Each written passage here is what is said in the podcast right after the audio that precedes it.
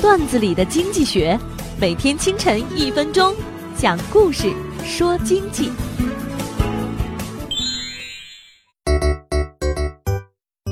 老丁最近心里很烦，一直有人投诉公司的总机电话的前台态度不好。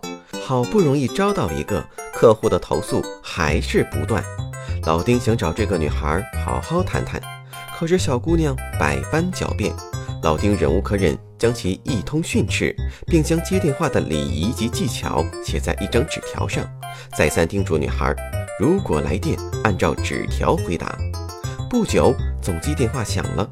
女孩接起电话，喂，请问李总在吗？女孩怎么也找不到那张纸条，情急之下又犯了老毛病。该死的东西，刚才还在，现在到底死哪儿去了？中国有句俗语：“一屋不扫，何以扫天下？”很多公司的老板最忧心的就是管理力不从心。创业的时候小打小闹。可是随着公司的扩大，公司政治四起，老板已经很难分清哪些人是真正为公司谋利，哪些人在谋小集团之私利。当管理成为了一种病，老板就陷入了公司政治的漩涡。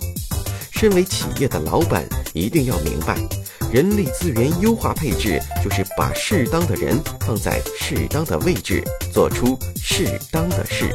本栏目由财经榜中榜之路上说头条与上山微电台联合制作。我低头走过一路山